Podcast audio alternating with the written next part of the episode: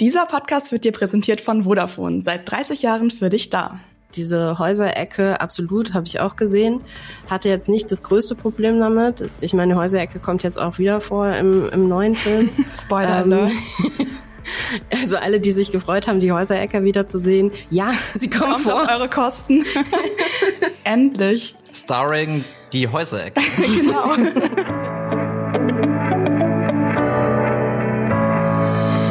So, ich channel jetzt meinen inneren Fabian. Hallo und herzlich willkommen zu einer neuen Folge von Die Quadrataugen powered by Vodafone. Heute passiert etwas völlig Verrücktes, denn es geht seit Ewigkeiten in diesem Podcast mal wieder um einen Film und nicht um eine Serie, nämlich um Black Panther, Wakanda Forever.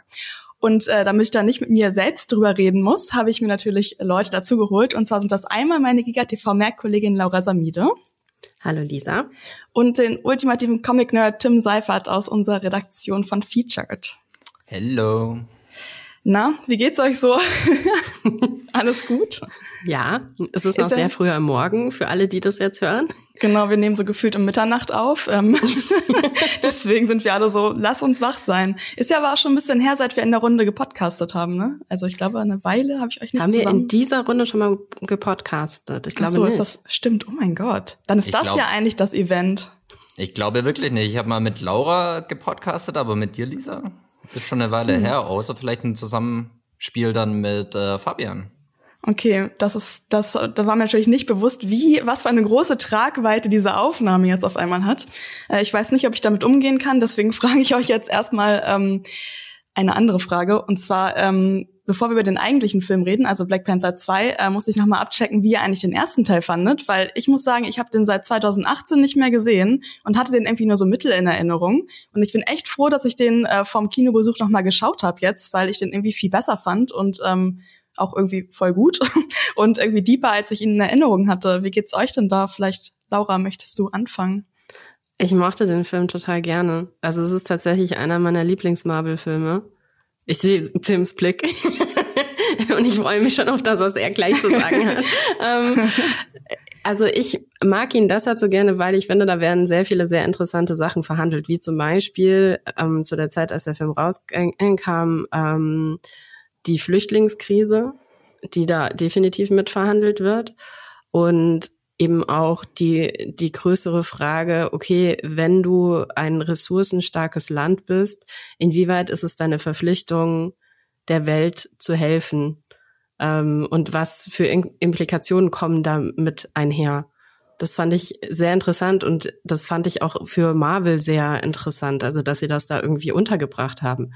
Und man kann natürlich jetzt sagen, ja, okay, es ist halt, es ist schon relativ äh, Marvelig am Ende dann auch. Ist halt doch ein Marvel-Film leider. Ja, ist Überraschung. leider, aber Überraschung. Ähm, aber nichtsdestotrotz sind diese Themen ja da und werden angesprochen. Mhm. Ja, Tim guckt kritisch. Tim, was ist deine Meinung dazu? Findest du das auch oder hast du das nicht so gesehen? Ja, also ich komme tatsächlich aus dem ganz anderen Lager und für mich war Black Panther eigentlich, seit er rausgekommen ist, einer der schwächsten Marvel-Filme. Klar sind die Themen, die drin verhandelt werden, ganz interessant, aber genauso wie der Held und auch der Bösewicht in dem Film, die ich beide an sich eigentlich großartig fand, äh, wurden sie alle so verfeuert und sind in dem Ganzen so untergegangen, dass für mich das Ganze extrem belanglos wurde. Dazu kam, ich weiß, das Set-Design war äh, mega schön und so weiter, aber ich fand den Film optisch irgendwie auch äh, sehr, sehr langweilig. Okay. Das fängt äh, an bei das es gibt, glaube fünf oder sechs Szenen im Film, die an der gleichen Straßenecke in diesem mega futuristischen, coolen Land äh, stattfinden und die treffen sich immer an der fucking gleichen Ecke Es gibt nur Und- diese eine Ecke in der Stadt. und in irgendeiner braunen, ausgelegten Straße, wo, oh, wenn ich nur dran denke, dann ist mir schon wieder langweilig. Und dazu kam, Okay, wow. das, das, das Finale findet einfach auf dieser großen Ebene, findet einfach an genau dem gleichen Platz stand, äh, statt wie das Finale von Infinity, War. Infinity War. Ja. Was Ja, ich stimmt. damals schon, also ich meine, die wurden ja mehr oder minder Rücken an Rücken gedreht, aber das fand ich wirklich ein bisschen ein Armutszeugnis von Marvel, dass einfach die zwei großen Filme, die nahezu, also relativ kurz nacheinander rauskamen, einfach das Finale an der gleichen Stelle haben, was ich, das ist optisch uninteressant und das hat beide Filme in gewissem Maße halt beraubt, weil es beides mal auch so Massenschlachten eher waren. Hm. Ja, vielleicht hätten aber sie die Wiese lila färben müssen für einen Film oder so. Aber ich frage mich halt gerade, also wenn man kritisiert, dass es die gleiche Location ist, weil es spielt ja auch wirklich von der Narrative her in der gleichen Location. Das ist ja so ein bisschen so, als wie wenn man sagt, okay, warum ist Hogwarts nicht jedes Mal anders in einem anderen Film? Weißt du, was ich meine? Also das ist so, es gibt halt einfach bestimmte Stellen in diesem doch sehr kleinen Land und da finden dann halt die Ereignisse statt ich bin mir nicht sicher, ob ich das als Kritikpunkt so, für mich jetzt durchgehen lassen möchte. Natürlich kann man es als Kritikpunkt durchgehen lassen, weil es ist ja eine bewusste Wahl, dass die Schlacht am gleichen Ort stattfindet. Das hätte ja sonst wo stattfinden können. Man könnte es eher noch als Metakommentar sehen, dass äh, sich die Erde Infinity War in Infinity War noch immer Afrika als Austragsort äh, für ihre Schlachten aussucht. Ja, das wäre tatsächlich. Ein du meinst, also du meinst tatsächlich, dass am Ende, also der Grund, dass halt Vision dort versteckt wird, ja, also das führt ja dazu, dass diese Schlacht dann dort eben ähm, stattfindet, ne? Und ich meine, es gibt ja, es gibt ja eine, eine Begründung, warum er dort ist, nämlich weil er nur dort tatsächlich, weil dort die Technologie vorhanden ist, dass er halt irgendwie, ähm, äh, dass man ausprobieren kann, ihn dort halt ähm, ja zu behandeln. Also ich verstehe es von der Narrative her macht es halt total Sinn, dass es da ist und das aber auch am Ende von von dem ersten Teil von Black Panther, dass das da stattfindet, macht natürlich auch Sinn, weil wo sollte es sonst stattfinden? Also du würdest ja jetzt nicht den, den Endkampf bei dem ersten Film auf, äh, in, auf, ja, auf das Gebiet der USA verlegen. Deshalb, ich will, ich, ich verstehe, wo du herkommst und ich gebe dir auch recht in Sachen, in Sachen, dass es langweilig ähm, wirkt, so vom, vom Set-Design teilweise. Diese, diese Häuserecke, absolut, habe ich auch gesehen. Hatte jetzt nicht das größte Problem damit. Ich meine, Häuserecke kommt jetzt auch wieder vor im, im neuen Film. Spoiler, ähm, ne? Also alle, die sich gefreut haben, die Häuserecker wiederzusehen, ja, sie kommen Kommt vor. auf eure Kosten. Endlich. Starring die Häuserecke. genau. Special Guest, die Häuserecke. Aber ich finde es eigentlich ganz cool, dass ihr jetzt zum ersten Film so unterschiedliche Meinungen habt, weil ich mich jetzt total gespannt bin, wie ihr den zweiten Film beide fandet. Und natürlich klären wir das gleich, aber erstmal kommt jetzt ein bisschen Werbung.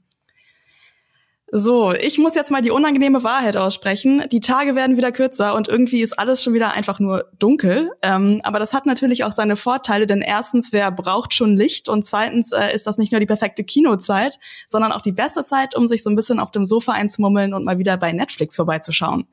Und äh, da haben wir jetzt was für euch. Denn Vodafone bietet KabelkundInnen nicht nur Highspeed-Internet und Telefonie, sondern auch beste Unterhaltung.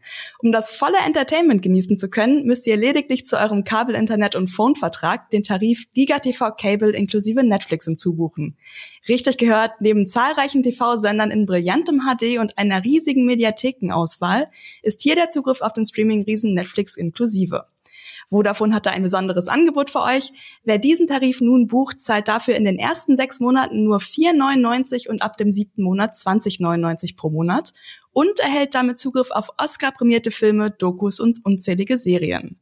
Und mit der GigaTV Mobile App hat man diese Auswahl immer mit dabei. So, jetzt gehen wir zurück äh, zum eigentlichen Thema und zwar ist das ja der Black Panther 2 und ähm, ich habe es eben nicht gesagt, aber sag's jetzt nochmal. Wir waren ja schon bei der Häuserecke, das könnte eventuell ein Spoiler jetzt sein. Es gibt aber auch andere Dinge außer der Häuserecke, die in diesem Film jetzt, äh, in diesem Film, in diesem Podcast jetzt gespoilert werden könnten. Also jetzt ist eure letzte Chance, noch ganz schnell auszuschalten, bevor es jetzt äh, en Detail um äh, Black Panther 2 geht. Und äh, erstmal möchte ich mit euch über, ja, ich sag mal so einfach was relativ Trauriges, einen relativ traurigen Blog sprechen, und zwar ähm, den Abschied von Chadwick Boseman beziehungsweise dem Black Panther, weil, ähm, wie wahrscheinlich auch einige von euch mitbekommen haben, ist der Darsteller von Black Panther, Chadwick Boseman, 2020 verstorben und ähm, das hat die Filmwelt ziemlich erschüttert und Wakanda Forever musste natürlich auch irgendwie damit umgehen. Und für mich haben sich alle Tribute, die so im Film vorkamen oder vorkamen, so unglaublich echt angefühlt. Also ich habe gemerkt, dass die Schauspielenden darin wirklich so den Tod ihres Freundes und Kollegen verarbeitet haben oder dass sich das auch irgendwie gespiegelt hat. Und ähm, ja, an welche Szenen konntet ihr euch da erinnern? Und äh, hat euch die Art und Weise gefallen, wie das dargestellt wurde? Wer möchte anfangen? Tim vielleicht? Mm, ja, es, wie du schon sagst, es gab ja mehrere Szenen, äh, die darauf anspielen. Das fängt ja schon am Anfang an, wenn äh, das Marvel-Logo aufploppt und äh, anstatt eben alle Avengers gezeigt werden wie sonst äh, in den Marvel-Filmen, ist es halt diesmal nur Chadwick Boseman und auch ohne den üblichen Marvel-Ton, also diesen, mhm. diesen Theme, sondern es ist einfach nur Stille. Und allein das fand ich schon krass. Krass das hat irgendwie so reingehauen. Es hat so einen so ein Typ ja. gehustet dann, genau das. Und ich habe extra versucht, nicht zu husten während der Stelle oder so mich so zu räuspern. Und dann war da dieser eine Mensch natürlich. Und, und ich meine, das ist, das ist so furchtbar simpel, aber ich fand es schon ganz schön effektiv irgendwie, ja. weil es auch, ich meine, der Film an sich, äh, so viel greife ich jetzt schon mal voraus, ist sehr, sehr emotional und im Prinzip jagt eine emotionale Szene oder insgesamt e-, eine emotionale Szene jagt die andere und im Prinzip ist es ein sehr, sehr drückender Film auch. Und dieser Grundton wird irgendwie da schon irgendwie so vorgegeben, dass du irgendwie schon mit so einem mulmigen Gefühl so ein bisschen im Bauch halt reingehst und so. Und ähm, ich finde, es ist auch eigentlich ganz schön, dass das eigentlich nur mit dieser Erinnerung an äh, diesen Mann so einfach quasi schon so kreiert wird. Irgendwie ähm, fand ich cool. Mhm. Ich fand es auch, ähm, ich fand es geschmackvoll. Also ich hatte nicht das Gefühl, dass sie, und ich meine, der Verdacht liegt ja gerade irgendwie, wenn man von so einem großen Franchise wie Marvel irgendwie redet, da liegt der Verdacht ja nahe, dass sie es ausschlachten und für sich instrumentalisieren. Und mhm. ich finde, das haben sie aber nicht gemacht. Also man merkt dem schon eine Ernsthaftigkeit an und das, was du auch gesagt hast, ne, man merkt halt einfach, dass die Schauspielerinnen und auch die Menschen hinter der Kamera sich da irgendwie verabschieden und uns sei da eben auch die Möglichkeit geben, uns nochmal zu verabschieden. Und sie betten das dann halt einfach in die Geschichte auf eine Art und Weise ein, dass wir absolut abgeholt werden, direkt schon am Anfang. Also ähm, wir tauchen ja direkt auch schon in die Trauer ein. Ich war ehrlich gesagt noch sehr skeptisch, weil ich finde nämlich, dass für mich die große Schwachstelle in allen Filmen bisher immer Letizia Wright war. Ich fand sie in den anderen Filmen leider nicht besonders stark. Also sie ist halt so ein Comic Relief, ne? Also sie ist halt immer mhm. so ein mhm. bisschen quirky und kommt Also so die Shuri-Darstellerin, ne? Genau, die Shuri-Darstellerin. Genau. Und ähm, sie kommt halt immer so rein und ist dann halt irgendwie so ein bisschen edgy und irgendwie ein bisschen verpeilt und ist halt so die Junge und ähm, macht halt irgendwie manchmal Quatsch. Und ich war am Anfang tatsächlich auch noch nicht wirklich von ihr abgeholt, also von ihrer Trauer, von ihrem Spiel abgeholt. Für mich hat Angela Bassett die, die erste Hälfte des Films so krass getragen. Also die Frau war so, so, so stark in diesem Film. Ähm, und für mich kommt dann erst im zweiten Teil, kommt dann so langsam die wahre Stärke von Letizia Wright durch, wenn sie, ähm, wenn sie auf einmal Szenen bekommt, die halt einfach auch eine größere, ja, eine größere ähm, emotionale ähm, Tragweite geben können. Also beziehungsweise nee, die emotionale Tragweite war ja am, am Anfang, aber die Bandbreite wird halt einfach am Ende erweitert. Und das war dann so der Moment, wo ich verstanden habe, ah, okay, das ist der Grund, warum diese Frau in diesen Filmen mitspielt. Mhm. Jetzt verstehe ich's. Ja, ich habe auch ehrlich gesagt ein bisschen Angst gehabt äh, vor dem Film, dass das so ein bisschen zu so einem Pathos verkommt. Also was du schon meintest, äh, dass Marvel da quasi als Unternehmen so sagt, so, ja, wir müssen jetzt hier halt eben mal kurz das irgendwie so einbauen und dann ist da Haken da dran, so ungefähr. Aber ich finde, ähm, die Trauer um halt den Charakter, aber in dem, dementsprechend auch um den Schauspieler, und war halt jetzt nicht nur quasi am Anfang äh, in dieser, sage ich, Vorspannszene sozusagen, sondern hat sich auch im Film immer mal wieder so ein bisschen gezeigt. Also so in so kleinen Szenen, zum Beispiel gibt es ja auch diese Szene, wo Shuri mit ihrer Mom ähm, am Strand ist, wo sie auch noch mal drüber sprechen oder dass sie diesen dieses Traueroutfit irgendwie verbrennen wollen. Und da geht's ja auch noch mal irgendwie darum, so um äh, wie man sowas eigentlich verarbeitet und wie man mit, mit dem Tod umgeht und so. Und das wurde auch, ich kann mich jetzt gerade an konkret andere Sachen außer dem Ende nicht mehr erinnern, aber ich habe auf jeden Fall in Erinnerung, dass es immer so kleine Momente gab, wo es wieder so aufkam sozusagen. Aber ähm, genau, das wollte ich noch am Anfang wissen, wie euch das gefallen hat, weil es ja so ein bisschen auch so vor dem Film steht, sage ich mal, so dieser dieser Tod oder diese Beerdigung. Und ähm, jetzt vielleicht erstmal, bevor wir weiterreden, zur Frage aller Fragen. Wie fandet ihr überhaupt insgesamt den Film, Tim? Also Oder Laura, ich war, ich war jetzt vorab äh, eher vorsichtig, würde ich mal sagen. Ich habe jetzt nicht zu eine hohe Erwartungshaltung gehabt, auch dadurch, dass ich eben den Vorfilm nicht so super stark fand, wie schon gesagt. Und ich wurde positiv überrascht. Ich finde den Film, er braucht ein bisschen, um die Gänge zu kommen, aber ich finde, er entwickelt so eine emotionale Wucht. Er sieht verdammt gut aus. Und für mich ist es bisher, würde ich mal sagen, der erwachsenste äh, Marvel-Film. Nicht nur wegen den Themen, die angesprochen werden, auch wie der Film gedreht ist. Also im Sinne von, er ist in den Kampfszenen erstaunlich hart, mit einer Effizienz und Konsequenz, die äh, es bisher sonst meiner Meinung nach im Marvel-Universum noch nicht so gab, beziehungsweise im MCU. Und ähm, es ist halt mehr oder minder ein Kriegsfilm. Mhm. Wie meinst du ähm, Konsequenz bei den Kampfszenen? Also, dass dann auch wirklich man sieht, sterben wie Leute Menschen. sterben. Ja. ja. Man sieht, wie Menschen sterben und ich meine, Superhelden haben immer so, Superhelden töten nicht. Und sie gehen immer so vor, dass sie versuchen, ihren Gegenüber, außer es sind Chitauri ähm, oder Aliens, dann ist das irgendwie immer über Bord geworfen. Aber grundsätzlich versuchen sie, ihre Gegner nicht zu töten. Ich meine, es ist ja auch immer ganz berühmt über Spider-Man. Und es wird ja auch in No Way Home ähm, nochmal verhandelt, mhm. dass er nicht tötet. Und das ist so der große Punkt, wo was ein Superhelden von einem Schurke eigentlich unterscheidet. Aber in Wakanda Forever geht jeder vor the kill. Mhm. Ja, Wirklich ja. jeder, also e, egal ob jetzt die Bösewichtsseite oder die Heldenseite, sie gehen immer vor der Kill. Mhm. Und sind dann eher erstaunt, wenn mal einer wieder wegläuft. Von das, fand ich auch, das fand ich auch eine sehr gute Stelle. Ähm, ja, das habe ich auch so empfunden. Also die, ähm, also ich habe zwischendrin habe ich mich wirklich auch gefragt, weil es so unerwartet kam, ja, weil man ist es wirklich auch nicht gewohnt, dass ähm, auch die Leute, die wirklich zu den Hel Helden und Heldinnenseiten gehören, dass die auf einmal ähm, keine Skrupel haben und das, wie Tim eben schon sagte, und das halt nicht nur bei bei Aliens, sondern wirklich auch äh, jeder jeder Truckdriver ist gefährdet in diesem Film. also ja. es, ist, ähm, es ist wirklich, da ist eine Konsequenz da auf jeden Fall.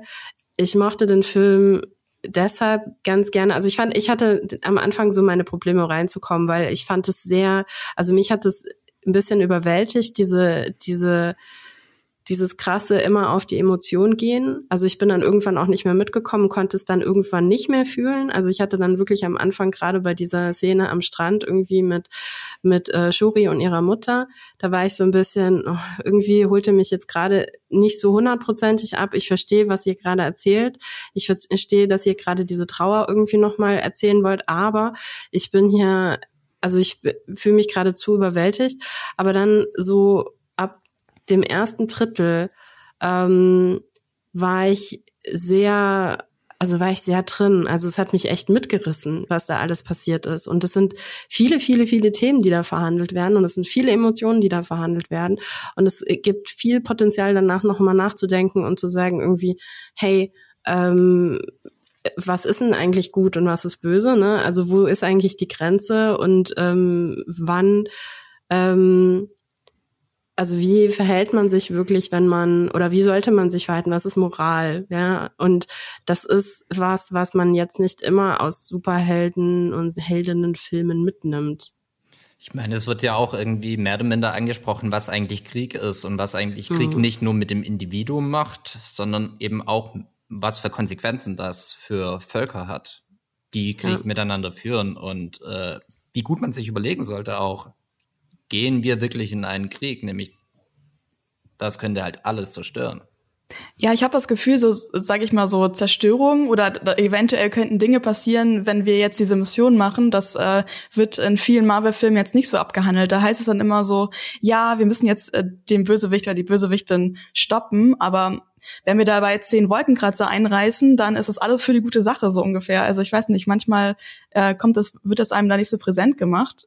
Ähm, ich fand auch, also ich war so ein bisschen fertig nach dem Film. Also nicht so jetzt, dass ich geweint habe oder so, aber ich war so, obwohl es auch in dem Film einige Stellen gab, an denen ich ein bisschen geweint habe tatsächlich.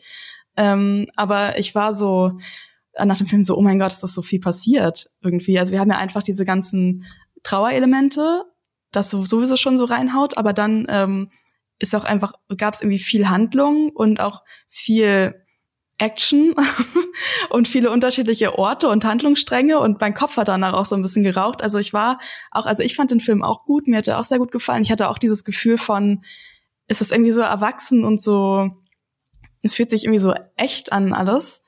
Aber ich dachte danach auch gleich, okay, ich würde den Film gern auch nochmal gucken, wenn ich jetzt schon so ein bisschen weiß, worauf ich mich einlasse und ähm, dass ich einige Stellen dann nochmal irgendwie anders wahrnehme und ähm, ja, ich hatte so das Gefühl, ich bin gerade so eine Runde gejoggt oder so. also es war so sehr, ähm, weiß nicht, hat mich auf jeden Fall irgendwie so, hat so körperlich Spuren hinterlassen auch, weil so viel los mhm. war. Und ich finde es immer ein gutes Zeichen, wenn man am Tag danach noch merkt, dass der Film nachhalt. Und das hast du bei wenigen Marvel-Filmen wirklich. Also ich hatte es beim ersten Film auch, dass der Film bei mir noch nachgehalten hat, weil ich eben mhm. das Gefühl hatte, okay, hier werden halt eben Sachen verhandelt. Ähm, hier in dem Film ist es auch wieder so und ähm, es ist halt einfach auch schon wieder, es fühlt sich super aktuell einfach an.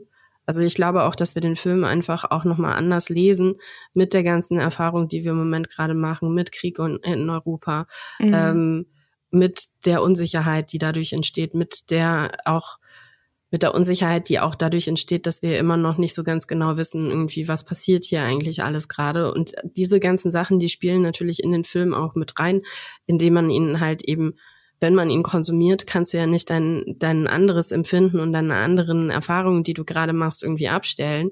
Und obwohl man irgendwie entflieht, ne, man versucht ja der Realität zu entfliehen, indem man einen Film schaut, nimmt man ja immer trotzdem so sein eigenes Gepäck mit in so einen Film rein. Und das fand ich interessant, wie ich gemerkt habe, wie bei mir da Sachen miteinander verschmolzen sind und mhm. dadurch dann eben diesen Nachhall irgendwie entwickeln, so dass ich jetzt einen Tag später immer noch so drüber nachdenke und irgendwie ja merke, okay, das beschäftigt mich einfach und da ist noch was, was in mir verhandelt werden will. Ja, bei mir ist es auch so. Ich habe auch schon direkt nach dem Film oder eigentlich auch im Film schon drüber nachgedacht, aber auch danach so, ähm, wenn es jetzt wirklich quasi eine Nation auf der Welt geben würde, ähm, wo dann auf einmal bekannt werden würde, dass diese Nation unglaublich reich ist und es da diesen einen Stoff gibt, der ähm, mega wertvoll ist und so, dann, also ich habe auch wieder so ein bisschen das Vertrauen in die Menschheit verloren, weil ich dachte, natürlich würden irgendwelche westlichen Länder kommen und da alles abfacken und natürlich ist dann also da habe ich auch gedacht, so wie wäre dann sozusagen meine Reaktion als das Land? So, ja, ich muss mich dann natürlich abschotten und äh, meine Leute retten oder beschützen, auch wenn ich ursprünglich mal ähm, ja eigentlich meine Hilfe angeboten habe. Aber natürlich creepen dann wieder irgendwelche westlichen Leute da an und ja. Lisa, das Wort, das du suchst, ist Rohöl. Suche ich das? Ach so. ja, stimmt, du hast recht.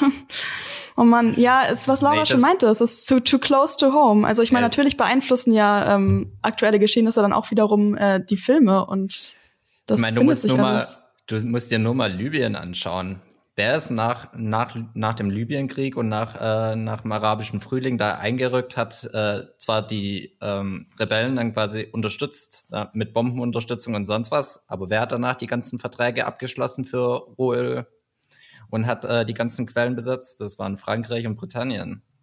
Also ich meine, also ich wollte jetzt damit auch nicht sagen, dass, doch noch, dass das noch nie in unserer Menschheitsgeschichte passiert ist, sowas, weil ähm, das hat, was du gerade erzählt hast, hat auch schon wieder leichte Kolonial-Vibes irgendwie.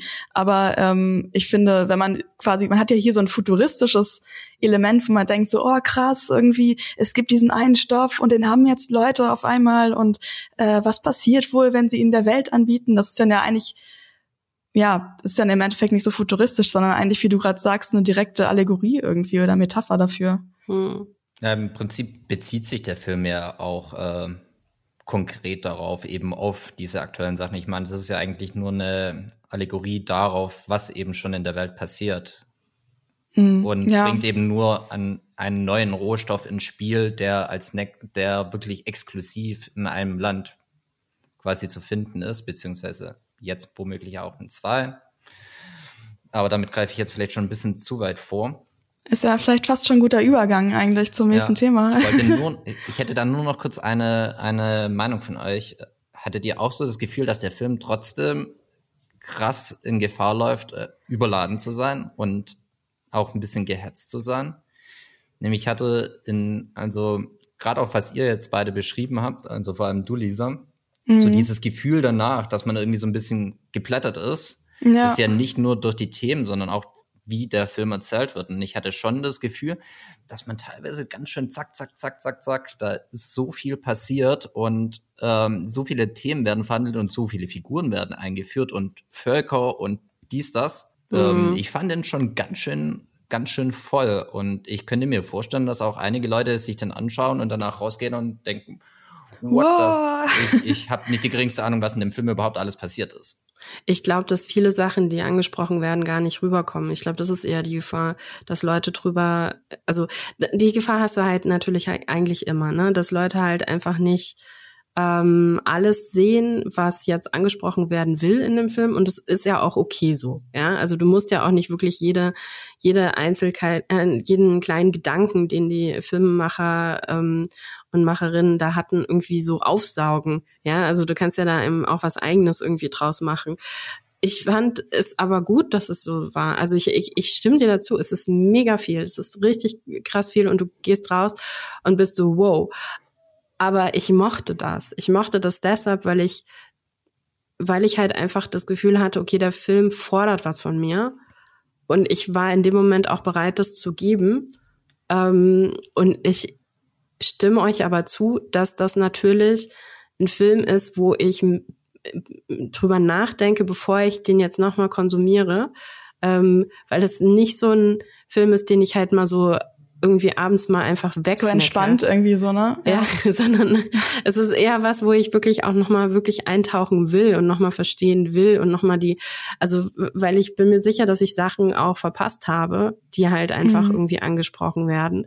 Und ähm, deshalb, also ich fand es ehrlich gesagt positiv. Das hat halt vielleicht auch was damit zu tun, wir sind halt nun mal auch in einem Zeitalter, wo irgendwie die Aufmerksamkeit von uns halt einfach auch irgendwie ähm, stark in alle Richtungen gezogen werden. Also im Grunde genommen so eine Aufmerk Aufmerksamkeitsrezension im Grunde genommen, ne? weil im mhm. Grunde genommen, wir, wir haben so viel, auf das wir ähm, auf das wir aufmerksam sein wollen. Und ich fand ich fand zum Beispiel einen super interessanten Kommentar bei unserem YouTube-Channel jetzt erst vor kurzem. Ah, da habe ich auch gerade dran gedacht. ne, also nein, ich möchte gerne, ähm, während ich dieses Video von euch konsumiere, möchte ich auch noch auf meinem Handy scrollen können. Dementsprechend müsst ihr hier alles übersetzen für mich. Wo ich auch schon so ja, dachte, so, oh, warte, warte, warte, warte. Das ist voll die gute Abbildung von unserer Gesellschaft oder ja. unserer Technologie, unserem Technologieverständnis quasi. Genau, du hast also, du hast nicht die zehn Minuten dieses Video zu gucken, um nur Mit das Video zu gucken. Du musst dieses Video gucken und gleichzeitig noch andere Sachen machen. Und wahrscheinlich noch zwei andere Sachen gleichzeitig. Und es ist so krass, wenn du drüber nachdenkst, dass wir alle im Moment gerade so, so an Sachen auch rangehen und abwägen irgendwie so, äh, wie viel Aufmerksamkeit fordert das von mir und wie viel Aufmerksamkeit habe ich noch was für was anderes übrig. Dieser Film, wenn du da einen Second Screen machst währenddessen, da wird dir so viel entgehen. Und es ist kein Film, wo du wo du noch auf deinem Handy irgendwie rumdaddeln kannst, ähm, weil er dir sonst mit dem Arsch ins Gesicht springt. Ja, also ich finde, der Film ist übrigens, ich habe es extra nochmal nachgeschaut, äh, zwei Stunden und 41 lang. Und äh, der Film kam mir nicht so lang vor. Also normalerweise, wenn Filme so lang sind, hatte ich das, oh, ich erinnere mich gerade an, oh, wie hieß denn der Film jetzt? Ähm, The Shining Sequel. Ähm, äh, Dr. Sleep. Genau, und ich weiß noch genau, wie ich da, der war irgendwie auch 300 Jahre lang, und ich weiß noch, wie ich da mit Sebastian von Filmstarts im Kino saß und wir uns einfach wirklich zwischendurch angeguckt haben, von wegen so, war, war, wie lang ist dieser Film? Was passiert da? Und das hatte ich jetzt, hm? So ging's mir bei S2. Ach so. So ja, ging's mir auch bei S2. Bei S2 ist aber auch das Finale noch mal fast eine Stunde lang. Das Finale, ja. das, das war so furchtbar anstrengend. Ich dachte echt zwischendurch, ich gebe mir gleich die Kugel. Ja. Waren wir nicht auch zusammen in S2? Ich glaube auch I von, von Moviepilot saß, glaube ich, ich, auch Ich war auch in S, S2. Oh das heißt, wir Gott. saßen wahrscheinlich, äh, da kannten wir uns noch gar nicht so, da saßen wir wahrscheinlich im gleichen Kinosaal und haben es aber nicht gemerkt. Oh. Doch, wir, wir kannten uns definitiv schon. Ach so, ja, wir kannten uns. Aber wir haben nicht interagiert, glaube ich. Weiß ist ja auch nicht. egal. Darüber wollte ich gar nicht sprechen eigentlich. Ich wollte nur sagen, dass ähm, der Film eigentlich super lang war und ich aber ganz oft, wenn Filme so lang sind, so zwischendurch schon mal denke, so puh, der Film ist lang. Oh, da komme ich so kurz aus der Story raus. Und ich glaube, ich habe es einmal so, ich hatte eher so einen Überraschungsmoment, dass ich so irgendwann dachte, Herr, der Film läuft irgendwie immer noch und ich habe irgendwie mich gar nicht gelangweilt. Also so, ich hatte gar nicht so das Gefühl von Längen. Ich hatte eine in einer Szene ähm, habe ich gedacht, so, oh, ist jetzt schon, wird jetzt sehr lange erzählt, und zwar als ähm, Shuri und die Wissenschaftlerin zum ersten Mal in der ähm, in dieser Unterwasserwelt waren. Da hatte ich so ein bisschen, also da wurden eigentlich auch wichtige Sachen gesagt, aber es hatte, war auf einmal, ich glaube, es lag daran, es war sehr langsam im Vergleich zu anderen Sachen, die drumherum passiert sind und sehr fokussiert auf ein Thema. Deswegen ähm, Wisst ihr, wo ich das auch noch hatte? Ja. Und jetzt gleich, jetzt dürft ihr mich alle hassen. Ja. Beim letzten Star Wars Film, da habe ich auch gedacht so, oh mein Gott, warum geht's, warum, warum rennen wieder alle in diesen Räumen rein und raus und ballen alle durcheinander? Ähm, warum ist das jetzt schon die zehnte Szene, die genau gleich funktioniert? Beim letzten Star Wars Film habe ich mich andere Sachen gefragt, glaube ich, als äh, die Länge. oh, den habe ich ja, nicht doch, die Länge hat mich auch, die, die, die Länge hat, da habe ich mich echt auch zwischendrin gelangweilt. Ich habe echt wirklich auch überlegt, ob ich rausgehe. Aber du magst auch kein Star Wars, Laura. Vielleicht liegt es auch ein bisschen daran. Ich mag das Star Wars 8 total gerne. Ah, okay, ja dann. Aber dann fand ich, ja, Star Wars 9, da kann man eigentlich einen eigenen Post Podcast drüber machen. Ja. Und zwar, ich habe den seitdem wir, nicht mehr gesehen. Haben wir schon? Okay. Ohne mich. Weil ich nämlich da irgendwie immer nur diesen Satz von aus irgendeinem Grund ist Palpatine zurück äh, im Kopf habe, wenn ich an den Film denke. Aber ich muss den, glaube ich, noch mal ähm, schauen. Oh, ja, Aber ja. Allein bei, also wenn ihr schon wieder damit anfangt, da, ich werde allein da schon wieder müde, wenn ich an die Filme denke. Also das ist okay. äh, auch so Das heißt, gewiss, wir, wir brechen das Trauma. Thema, das, das, bevor es hier dramatisch wird, brechen wir das ab und reden jetzt mal über die neuen Feinde oder die neuen äh, die neuen Gegner im Film. Äh, Black Panther 1 hat ja damit geendet, dass äh, König T'Challa der Welt von der Existenz Wakandas erzählt hat und auch ähm, den Reichtum und die Technologie-Expertise des Landes offenbart hat. Und ähm, vor dem Film hieß es ja, dass es eine neue Macht geben wird. Und ich habe irgendwie erwartet so ein bisschen mehr, dass das halt die westlichen Nationen sind, die sich dann das ganze Vibranium snacken. Also jetzt vor den Trailern und so. Und äh, das haben sie ja auch versucht. Das haben wir am Anfang ja auch gesehen es wurde uns präsentiert. Aber dann sind jetzt ja komplett neue oder jedenfalls in der Filmwelt neue Player auf der Bildfläche erschienen, die äh, Talokans heißen die, glaube ich. Talo, wie heißen die auf Deutsch auch so? Talo Talokan, Talokan wahrscheinlich oder so. Wenn Talokans. Ähm, ich weiß gar nicht, Tim, du bist ja so ein Comic-Experte. Ähm, hast du die Black Panther Comics gelesen eigentlich? Also kommen die da auch Wann kommen die da vor? Weißt du das? Ich habe nicht die Black Panther Comics gelesen. Ich habe meistens dann, wenn dann eher Avengers, äh, wenn Black Panther mit aufgetreten ist oder irgendwelche X-Men Stories mhm. äh, in die Richtung geführt haben. Ich meine, Storm ist ja in den Comics zumindest zwischenzeitlich auch mit T'Challa verheiratet und die haben ein mhm, Kind zusammen. Okay. Ähm, so ein bisschen Gossip nebenbei, was mal so rein zu sprinkeln. Aber, Aber, das heißt, wir gucken alle mit der Film, ähm, also wir, für uns ist jetzt quasi alles ja. neu mit den Talokans und äh, Namor. Ja, aber soweit ich weiß, gibt's die äh, Talokans oder wie auch immer man sie ausspricht, bin mir jetzt gerade selber nicht sicher. Ähm, ähm, gibt's glaube ich in den Comics gar nicht. Ich glaube, da ist das eher, äh, soweit ich weiß, gibt's da Atlantis. Ja, es ist halt, ich glaube aber, ich, es ist, dass sie es einfach anders genannt haben jetzt, oder? Ich nehme an, dass sie es einfach geändert haben, damit äh, es einen Unterschied zu Aquaman gibt. Ja. Also ja, das ist meine Logik. Mhm. Nämlich, ich habe mich am Anfang schon so gefragt, okay, die kommen aus dem Wasser, die leben alle im Wasser, aber haben irgendwie Federhüte auf.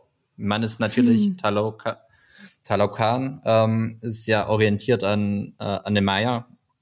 Und mhm. an dem Maya-Volk, die dann quasi also es wird im Film dann erklärt, dass sie ins Wasser gegangen sind, äh, um quasi den Krankheiten der Conquistadores ähm, zu entkommen. Also die Erklärung ist noch ein bisschen langwieriger. Es gibt einen ganzen Rückblick mhm. dafür.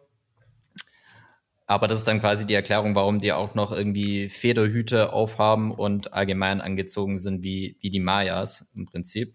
Und auch noch, und auch noch äh, die gleiche Sprache sprechen, ne? Genau. Ja. Ich fand, ich muss sagen, ich fand die Backstory echt stark. Mhm. Also ich fand, das, ähm, die hat für mich richtig viel Sinn gemacht und gibt dem Ganzen einfach auch nochmal so eine andere Tragik. Ich finde die auch voll kreativ, also, ja. also natürlich angelehnt an ähm, die Besiedelung von den Spaniern so, aber ich finde irgendwie ist das auch voll die einfach eine gute Idee gewesen, das zu machen, so jetzt rein neutral gesehen, also das einzubauen. Ist halt ja, und vor allen Dingen ist das Thema auch wieder, ne? Es greift das Thema vom Film mhm. wieder auf und ist allgemein wesentlich interessanter als Atlantis. Ja, ja, absolut. Ich muss aber auch sagen, dass, ähm, also gerade wenn wir dann unten sind und dann eben die Stadt sehen, dass es, äh, also die große Unterwasserstadt, mir angenehm aufgefallen ist, dass sie halt einfach nicht wie Atlantis aussieht und aus irgendeinem Grund alles golden glitzert, sondern dass halt wirklich die Sachen mit Algen überwachsen sind, dass ähm, also es ist realistisch, ja, es sieht aus, als würden die da wirklich, als es wäre es unter Wasser und mhm. es ist nicht so eine Aquaman ähm, alles sieht irgendwie so ein bisschen nach Barbie aus. So, so, so ein äh, Feentraum im Prinzip. So ja. alles glitzert und leuchtet, Yay. also schön. Und da ist ein mhm. süßes Seepferdchen und, ja, ein, genau. und ein sehr großes Seepferdchen. Mhm. Ja, stimmt. Es war alles so ein bisschen so, bisschen abgewrackter Grunge-Unterwasser-Style mhm. oder so. Dafür gibt's ja. aber keine Lavakrabben, also. Das fand ich aber gut. Ich mag ja keine Krebse. Also wenn da wieder so ein Krebs auf dem Bildschirm erschienen wäre, wäre ich wahrscheinlich so, Peace out, Leute. ähm, nee, aber ich fand das auch cool. Ich fand, ähm, vor allem am Anfang war ich ein bisschen verwirrt. Also es gab ja sozusagen diesen Empfangsraum, nenne ich ihn jetzt mal, bevor man in die eigene Stadt überhaupt gegangen ist, ähm, wo Shuri dann am Anfang auch war mit der, mit der Wissenschaftler-College-Frau. Und ähm, dann ist ja Shuri irgendwann unter Wasser in ihrem Space-Anzug sozusagen ähm, gegangen und erst war da so alles dunkel außer ihrem Anzug und ich habe mich so gefragt, okay, wenn da unter Wasser diese Stadt ist, ist das da auch alles so dunkel? Also wie machen die das dann? Also sehen die einfach nichts die ganze Zeit, aber die hatten ja anscheinend dann mit Vibranium so ein bisschen ausgeleuchtet dann oder war das bei Vibranium? Ja, hat so eine Lampe entwickelt, ja. Mhm. Ja, so eine so eine Art künstliche Sonne hat er gemeint. Also er mhm. sagte wortwörtlich, äh, ich habe mein, meinem Volk die Sonne aus der Oberwelt quasi so hier Stimmt, unten hingebracht. Darf ich gar nicht, das habe ich ganz vergessen. Stimmt, ja. genau. Ähm, wie fandet ihr denn die denn die die Talokans oder die die ganze Story? Also dass das quasi jetzt so neue Feinde gibt und wie fandet ihr die? Also wir haben die ja schon ganz am Anfang kennengelernt. Da hatte ich dran gedacht, ich wollte unbedingt mal diesen Kristen Stewart-Film gucken, diesen Underwater-Film, ähm, wo die irgendwie in so einer Unterwasserstation sind und dann werden die von irgendeinem Viech angegriffen. Und da hatte ich ja, ich finde sowas irgendwie auch immer cool. Ich wollte ihn eigentlich voll schauen und dann gab es, glaube ich, irgendwie kein Kino oder ich habe den verpasst oder hm. auf jeden Fall hatte ich da so ein bisschen den Gedanken am Anfang. Mhm. Da war es ja noch so ein bisschen mysteriöser und die hatten noch nicht diese ganze Mythologie. Also fandet ihr das cool, wie die so also als Feinde etabliert wurden oder dass es die jetzt gibt im MCU quasi? Also ich finde es eigentlich äh, ziemlich interessant. Ähm, problematisch ist vielleicht eher, dass Wakanda selbst noch nicht so super etabliert ist. Ich meine, es kam mir, äh, Wakanda kam jetzt schon in mehreren Filmen vor und es gibt da schon so Konfliktzonen. Ähm, aber ist okay. Jetzt hast du noch mal einen anderen Player mit einer, ich würde mal sagen, ähnlichen Vorgeschichte wie Wakanda selbst im Verhältnis quasi zur Außenwelt, nur dass die Talokans äh, noch wesentlich geschädigter sind durch den Kontakt und ihre Erfahrungen mit den Kolonialmächten und mit der Oberwelt in, in dem Fall und noch isolierter in dem Sinne waren, weil sie eben so weit unter, unter der Wasseroberfläche waren, dass sie jetzt, was oben auf der Erde passiert ist, ähm, mehr oder minder ignorieren konnten, solange niemand unten nach ihren Vibranium-Vorräten äh, sucht. Während Wakanda an der Oberfläche wesentlich aktiver bedacht drauf war, ähm, geheim zu bleiben und mhm. gleichzeitig aber auch einen Blick auf die Außenwelt zu richten. Und das mhm. hat, haben eben die Talokans eben nicht in der Weise gemacht. Nämlich Wakanda war einfach auch darauf angewiesen, wir müssen wissen, was hier oben stattfindet. Und die hatten ihre Spies überall und so weiter. Mhm. Und im Prinzip ist bei, Talok bei den Talokans äh, das genaue Gegenteil der Fall weil sie hm. das gar nicht nötig hatten und auch nicht nötig hatten zu sehen, ob sich die Menschheit, in welche Richtung sich die Menschheit oben entwickelt. Naja, wobei sie ja schon auch immer mal wieder oben waren. Also es gibt ja einen Grund, warum es die Legenden von Namor gibt. Ne? Also ähm, die ähm, die Bewohner von, von gewissen Stränden haben ihn ja trotzdem auch gesehen. Also so ein bisschen auch wie Aquaman, ne? Dass, dass man mhm. irgendwie weiß, okay, es gibt da diesen, diesen Menschen, der da irgendwie ab und zu mal aus den Wellen auftaucht. Ähm, was ich halt interessant finde, oder jetzt auf das eingehen, was du gerade gesagt hast. Ich meine, ja klar, Wakanda musste sich halt natürlich auf eine andere Art und Weise nochmal abschirmen. Also sie mussten sich verstecken. Und ähm, der ursprüngliche Plan von, von den Talokans ins Meer zu gehen, um sich dadurch zu schützen, hat ja auch wunderbar funktioniert, mhm. weil erstmal die Technologie gar nicht da war, dass sie dort unten aufgefunden werden können oder die Menschheit überhaupt irgendwie in die Tiefen des Meeres irgendwie vordringen kann. Ähm, das kommt ja jetzt erst eben durch Technologie. Ich fand halt in dem ganzen Zusammenhang auch nochmal sehr interessant, also zwei Szenen, ne, die Anfangsszene irgendwie, wo ähm, in Genf ähm, die äh, Königin äh, Ramonda eben auch eine, eine Ansprache hält und ja auch wahnsinnig sehr, sehr aggressiv auch ist, ne? Und irgendwie sagt irgendwie so, ihr seid präsent. diejenigen. Ja, ja, sehr, sehr präsent und sehr, aber auch sehr sehr präzise auch irgendwie das benennt irgendwie, ne? Und mhm, sagt, das war eine hey, gute Moment Ansprache, mal. fand ich. Ja, ja, ja, auf jeden Fall. Also sie macht dann totalen, sie macht, sie stellt sich da irgendwie auch hin und, und sagt auch, ihr könnt es mit uns so nicht machen. Also ihr geht jetzt gerade davon aus, weil der König tot ist, dass wir angreifbar sind, aber wir sind nicht angreifbar und wir greifen euch jetzt zurück an und wir, wir, wir ähm, äh, verteidigen uns. Ja, also das fand ich auch richtig also wirklich richtig krass, ne? Und aber auch nochmal die Gesichter irgendwie dann von den jeweiligen Diplomaten, irgendwie aus, in dem mhm. Fall jetzt Frankreich und USA. Und dann aber auch nochmal die Szene irgendwie mit unserem Agent Ross in, in der Küche, ja, ja. wo er dann irgendwie auch meint, irgendwie so, ja, stell dir mal vor, die USA hätten Vibranium, ne? Also wo würden wir jetzt irgendwie stehen, wenn die USA das hätten? Und ähm, also so wie Wakanda damit umgeht, ist ja im Grunde genommen super verantwortungsvoll, weil sie halt sagen, sie schirmen es halt so ein Stückchen ab. Mhm. Es gibt ja auch eine sehr gute Parallele eigentlich dazu. Was wäre, wenn äh, Amerika das und das hätte, was sonst niemand ja. hat? Und dann nehmen wir mal die Atomwaffen. Und du siehst ja, wie Amerika quasi auch das Monopol auf Mono äh, auf Atomwaffen. Also ich meine, sie haben nicht das Monopol, es gibt auch andere Länder, die das haben. Aber wie jetzt zum Beispiel im äh, Kontakt zum Iran oder so, wie mhm. aktiv äh, Amerika auch versucht, dass niemand anderes das bekommt. Weil, ja, ja, weil es einfach ein Gefahrenpotenzial hat auch. Und das Gleiche wird ja aber auch bei äh, Vibranium gesagt, dass ähm, dass es ja eben auch, das wird in einer Szene ja genannt, dass es zur Produktion von Massenvernichtungswaffen genutzt werden kann. Deswegen ist ja, wir reden hier nicht nur von einem Rohstoff an sich, sondern wir reden von einem Rohstoff, der als Massenvernichtungswaffe verwendet werden kann. Und da sieht man ja dann schon die Parallelen, wie USA zum Beispiel äh, mhm. solche Ressourcen verteidigt. Mhm. Ja, und ich fand auch vor allem, weil du gerade die Szene in der Küche angesprochen hast, Laura, ich fand die Reaktion von hier Martin Freemans Ex quasi, also der Chefin da von dem Laden, fand ich irgendwie auch so krass, weil einerseits war es so super over the top, weil sie war einfach so, also es geht um die Frage, ja, stell dir vor, ähm, was wäre, wenn halt Amerika oder die USA diese, diesen Rohstoff besäßen und sie nur so, hey, ja, beste Leben, das habe ich mir schon immer gewünscht, voll geil. und ich nur so, es war so richtig, die Reaktion war so richtig unerwartet, weil sie so mega, also es war so ein bisschen unerwartet komisch auf einmal für mich, aber genau dadurch war es irgendwie so gruselig, weil sie das auf einmal so, so wie nebenbei, wie so einen lustigen Joke irgendwie so formuliert hat. Und ich war nur so, nein, das ist voll schlimm. Ja, Bro. mehr oder minder sagt sie ja, ähm, davon träume ich nachts. Ja, ja, genau. Und ich, ich war nur so, ja, also das äh, ist natürlich auch wieder ein, ähm, ich, es gibt bestimmt viele Leute, die von sowas nachts träumen und es ist gruselig.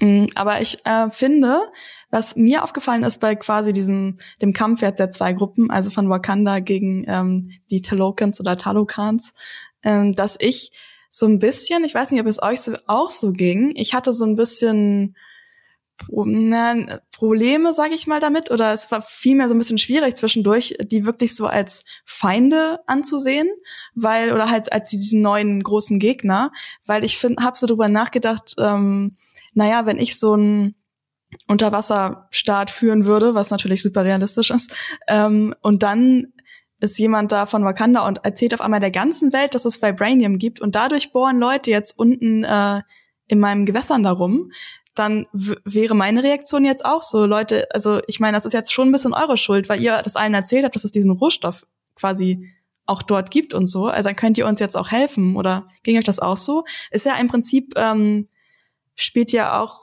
so ein bisschen, ja, wieder in die Komplexität rein von halt, was wir schon mal am Anfang erwähnt haben, so was passiert, wenn man jetzt Krieg führt und ähm, ja. Ja, eben dadurch fand ich das aber halt auch so interessant. Und wie gesagt, der Film ist ein Kriegsfilm und der verhandelt eben genau die Punkte.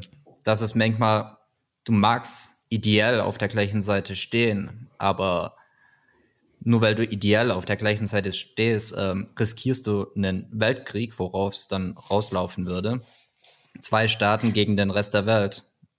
Und das wird ja im Prinzip verhandelt. Oder ob dann eben, wenn die eine Seite nicht zustimmt, dann musst du sie halt zerstören. Nämlich eine Seite steht dann, dann steht die eben auf der anderen Seite. Es gibt da nicht so ein Dazwischen und ähm, sie wollen im Prinzip Wakanda eben nicht äh, zuerkennen, dass sie quasi die Schweiz sind. Mhm. Ja, es gab ja auch ein bisschen Parallelen, fand ich, zum ersten Film, wo, ich habe jetzt leider seinen Namen vergessen, der eine Dude äh, quasi ankam und sagte, ja, er möchte jetzt ähm, König von Wakanda werden, weil er das Vibranium dann halt nutzen will, um halt eben schwächere Leute, die jetzt immer benachteiligt wurden, zu stärken. Und das ist ja eigentlich auch quasi eine Motivation, die in dem Kosmos dann irgendwie Sinn macht, aber dann da deswegen halt einen Krieg mit allen anzufangen, ist natürlich dann auch wieder nicht äh, so geil. Und das war jetzt ja auch in dem Film eigentlich mehr oder weniger so.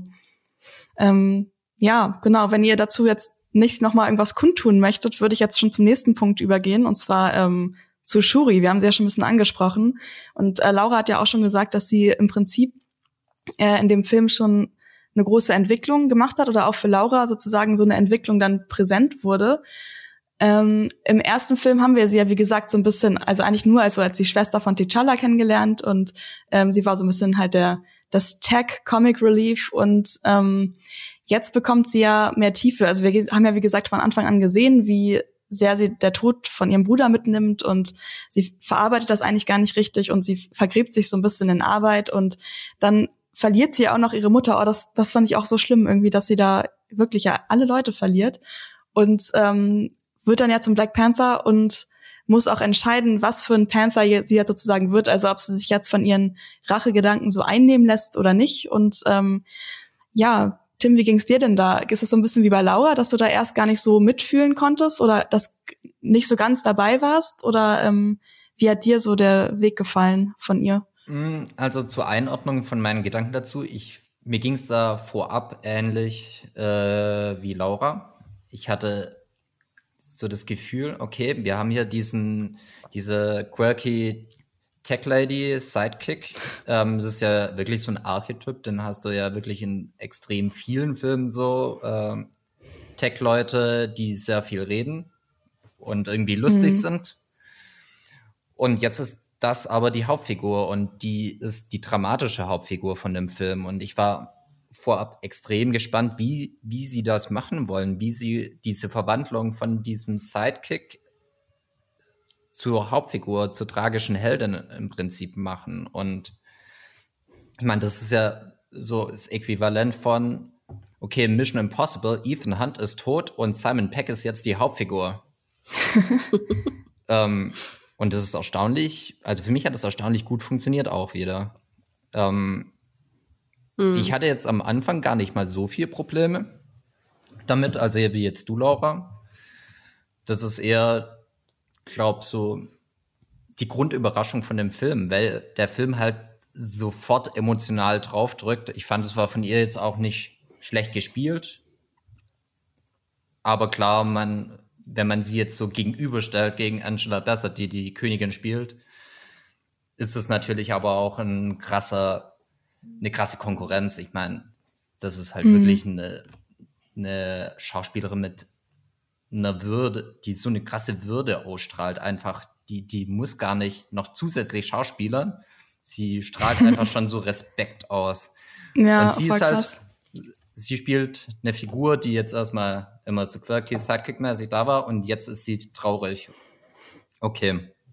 Und dann kommt man halt in den Film, dann kommt man halt in den Film rein und im mehr oder minder erlebt man ja dann an der Seite von ihr so auch ein bisschen die, die unterschiedlichen Trauerphasen, wie, wie dass sie erst ähm, das alles von sich wegstößt und sich in ihrer Arbeit ver, äh, vergräbt. Also im Prinzip so, dass, ähm, wie nennt sich das in den Trauerphasen? Da gibt's ja so diese fünf oder sechs. Fünf Phasen oder so. Ja, ne? dass sie halt erst so dieses Leugnen hat und dann diese Wut, dann als sie in der Welt, also als sie sich die, die synthetische Blume dann, Black Panther Blume, mhm. dann ist, dass sie quasi auch so, so ein Verhandeln hat und, und dann wütend ist, dass es Killmonger ist, der sie in dieser Ahnenwelt eigentlich erwartet und eben nicht ihr Bruder oder ihre Mutter.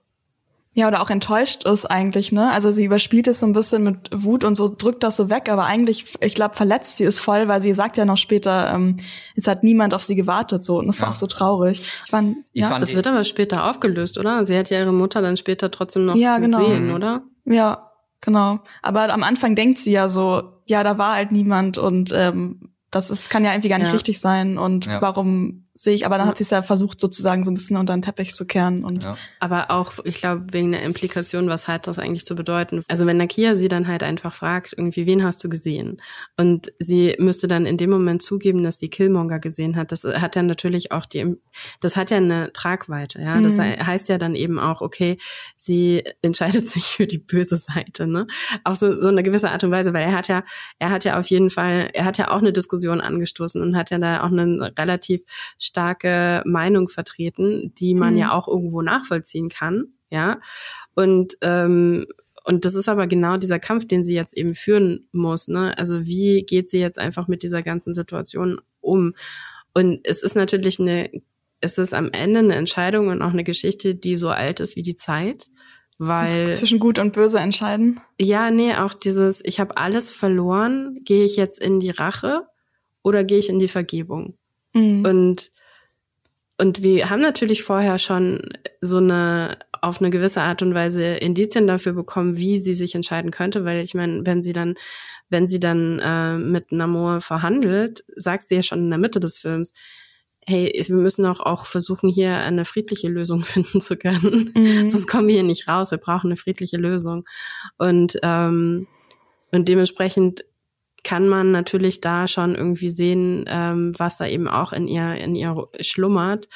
Und ich finde es aber absolut richtig, dass sie erst den Weg der absoluten Rache geht, weil es ist halt einfach, ihr ist halt super viel jetzt passiert, ne? Also ihr wurde jetzt einfach super viel angetan und sie hat wirklich niemanden mehr. Und selbst dieser Punkt, also dass sie eben diesen Weg der Rache geht, der kommt ja auch nicht unvorbereitet, sondern sie sagt ja auch schon früher im Film, als sie dann mit ihrer Mutter am Ufer sitzt, sie will tief, tief in sich, wenn sie an ihren Bruder mhm. denkt, will sie die Welt brennen sehen. Ja. Und das finde ich ist eigentlich gut vorbereitet. Aber ich finde es auch gut, dass es irgendwie, dass ihr vorheriger Charakter nicht komplett weg ist. Also da fand ich zum Beispiel diese Reise dann auch in die USA, als sie dann Riri Williams suchen die Wissenschaftlerin, die dieses Gerät gefunden hat, um Vibranium quasi äh, zu, zu detektieren. Und da scheint nochmal so ihr alter Charakter, so die, dieses Witzige ein bisschen, wenn sie da mit, äh, wie heißt nochmal die Kriegerin? O Okoye. Okoye. Genau, als sie da mit Okoye unterwegs ist und sie dann einfach so ein bisschen Sprüche austauschen und sie ist äh, wieder ein bisschen locker, sie ist lässig, wo man mhm. so ein bisschen sieht, dass sie auch auch noch frei sein kann, wenn, wenn, wenn sie den Raum zum Atmen hat. Bevor, ja, da bevor dann wieder eine Tra äh, Tragödie die nächste jagt im Prinzip. Mm.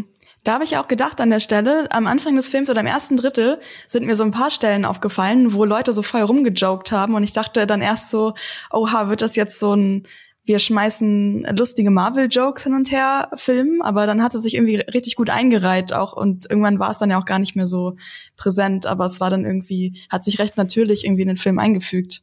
Ja, Auf jeden Fall. Gibt einem halt eher so eine Perspektive. Sie hatte in dem Moment gerade die Chance, wieder ins Leben zurückzufinden und sie gibt sich aktiv Mühe, äh, wieder vielleicht ihr früheres Selbst zu finden. Und diese Reise in die USA, wo sie einfach auch vielleicht mal weg ist von Wakanda und einfach auf andere Gedanken kommt und einfach eine Mission hat, die gut für ihr Land ist, ähm, da kann sie wieder aufatmen und kommt näher an das, was sie vielleicht davor war.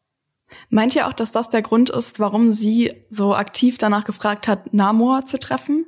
Weil ähm, ich meine, es ist ja nicht auch nicht jetzt selbstverständlich, dass sie dann sozusagen auf der Brücke sagt, sie hat zu diesem anderen Krieger so, fühl mich mal zu der Person hin. So meint ihr, dass da das auch schon so präsent war, dass sie da sozusagen jetzt so eine Mission aufnehmen wollte? Glaube ich nicht. Das ist eher in dem Moment äh, ein Verhandeln auf Leben und Tod. Mhm, und sie, sie, gesehen, sie ja. spielt ihren, äh, man sagt, äh, sie spielte die Diplomatenkarte. Mhm.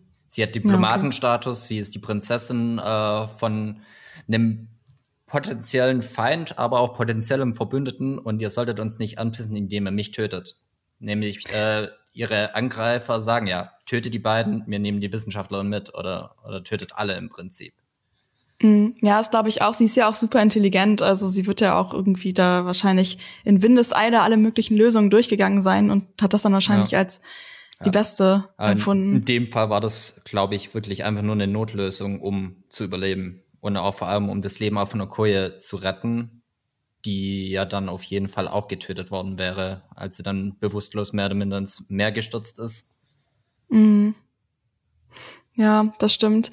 Nee, ich finde auch auf jeden Fall, dass die ja, dass die Entscheidungen, die sie dann im Film getroffen hat, auch irgendwie alle Sinn ergeben haben. Und ich schließe mich da Laura an, es hätte auch, wäre ein bisschen unlogisch gewesen, wenn nach all den Sachen, die sie erlebt hat, sie das dann irgendwie alles einfach so weggesteckt hätte und trotzdem so der happy, die happy Superheldin gewesen wäre auf einmal.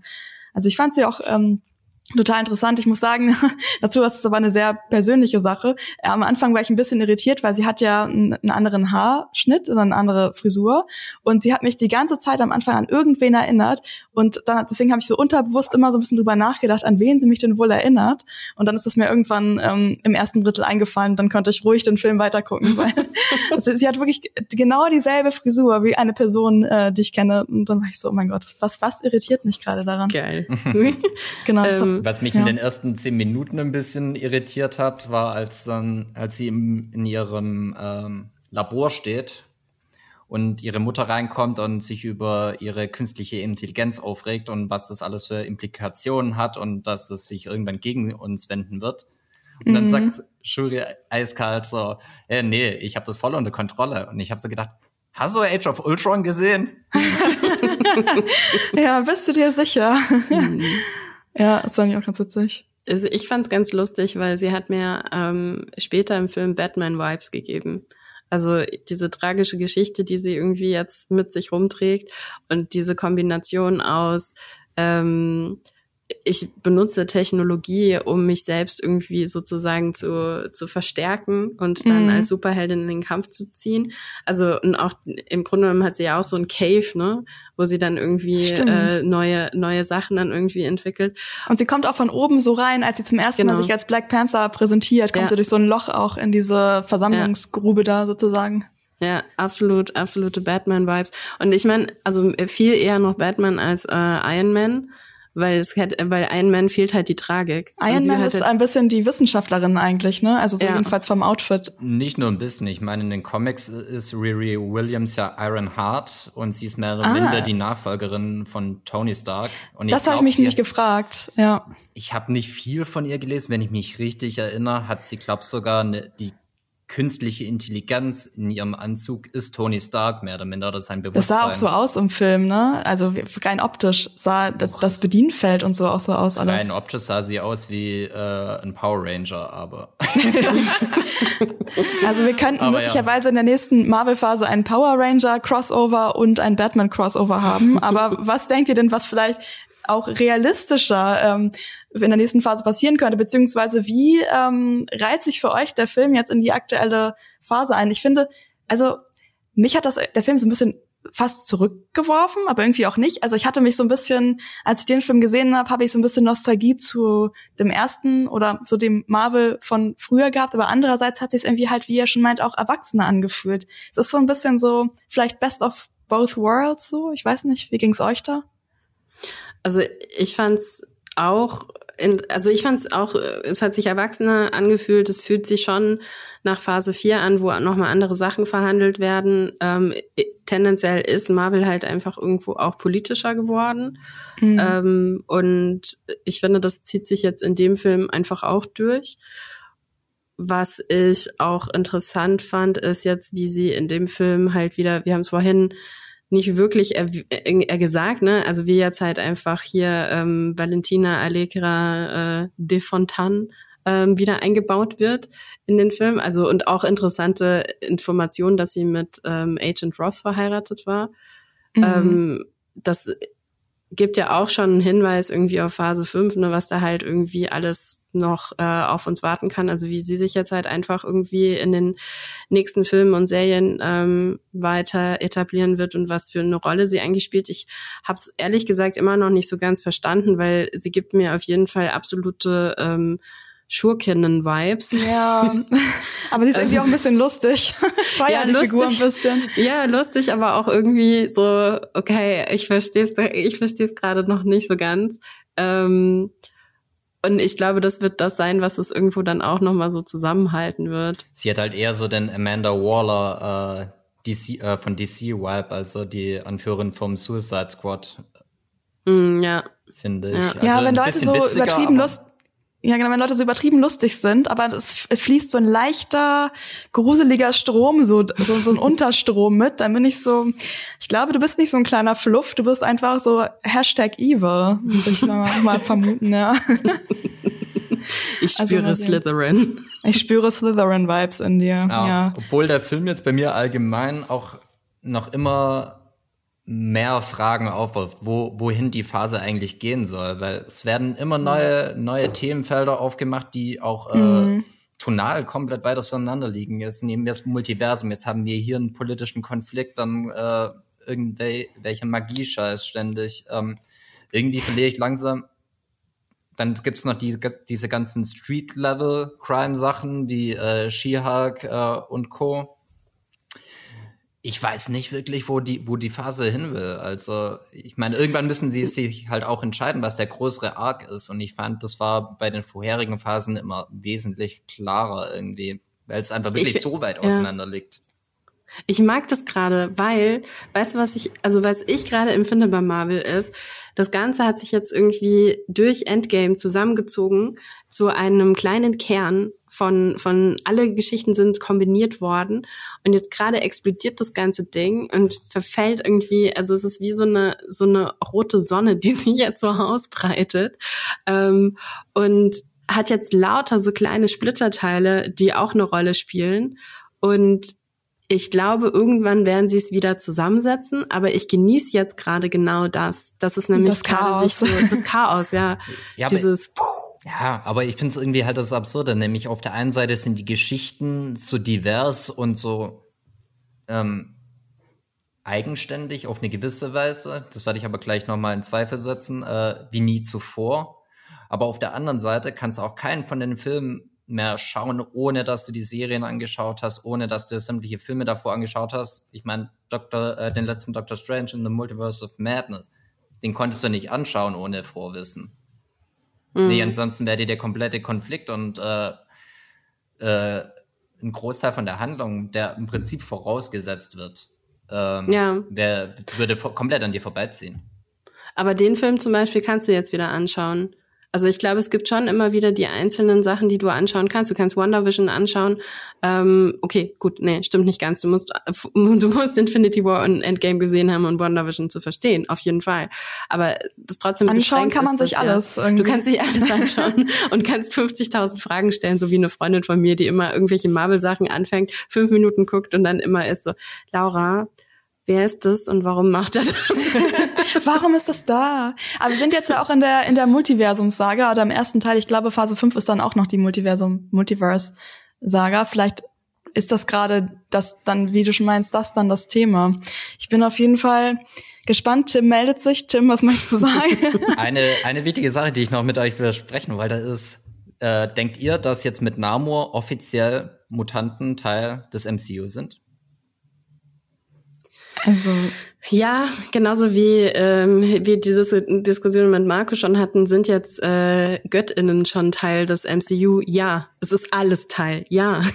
Die Welt ist, ist das MCU, alles gehört zum MCU. Ja. Meine Pflanzen gehören zum MCU. Ja. Tja, ähm, da werden wir auf jeden Fall äh, gucken müssen, wie sich jetzt Marvel entwickelt. Ich bin auch gespannt auf die nächsten Filme und es wird ja auch einen nächsten Black Panther geben. Es stand ja ominös ähm, auf dem Screen äh, Black Panther Returns äh, statt einer ähm, Post-Credit-Scene. Wir hatten ja nur eine Mid-Credit-Scene, wo ähm, die dann am Strand saßen und so. Ähm, bin ich auf jeden Fall gespannt, wie sich das alles entwickeln wird. Es war schön, in dieser unerwartet historischen Runde mit euch zu podcasten. Zum ersten Mal mit euch beiden zusammen. Ähm, es hat mir Spaß gemacht. Ähm, vielen Dank an euch da draußen fürs Zuhören. Wenn ihr uns irgendwelche heiligen Nachrichten zukommen lassen möchtet, könnt ihr das entweder, ähm, wie heißt unsere tolle E-Mail-Adresse? Sprich mit uns at jellyfish.com, ja. wenn ich ähm, nicht falsch liege. Könnt ihr uns da schreiben oder einfach ähm, auf unseren Channel GigaTV Mac gehen, bei YouTube und in den Community-Post schreiben, den es immer zum Podcast gibt. Also es gibt sehr viele Möglichkeiten, uns zu kontaktieren. Schickt uns eine Eule, schickt uns einen Raben. Ähm, wir freuen uns über eure Nachrichten. oh Gott, mein Mikrofon fällt runter. ja, okay. Wir ja, freuen uns. Nein, ah, ah, es ist früh, ja, okay, ich mach nochmal. Wir freuen uns über un Nein. Wir freuen uns über eure. Oh, Scheiße. Okay, der letzte Teil noch. Wir freuen uns über eure Nachrichten und ähm, ja, damit beende ich diesen wundervollen Podcast. Vielen Dank an euch beide und ähm, ja, das war's für heute.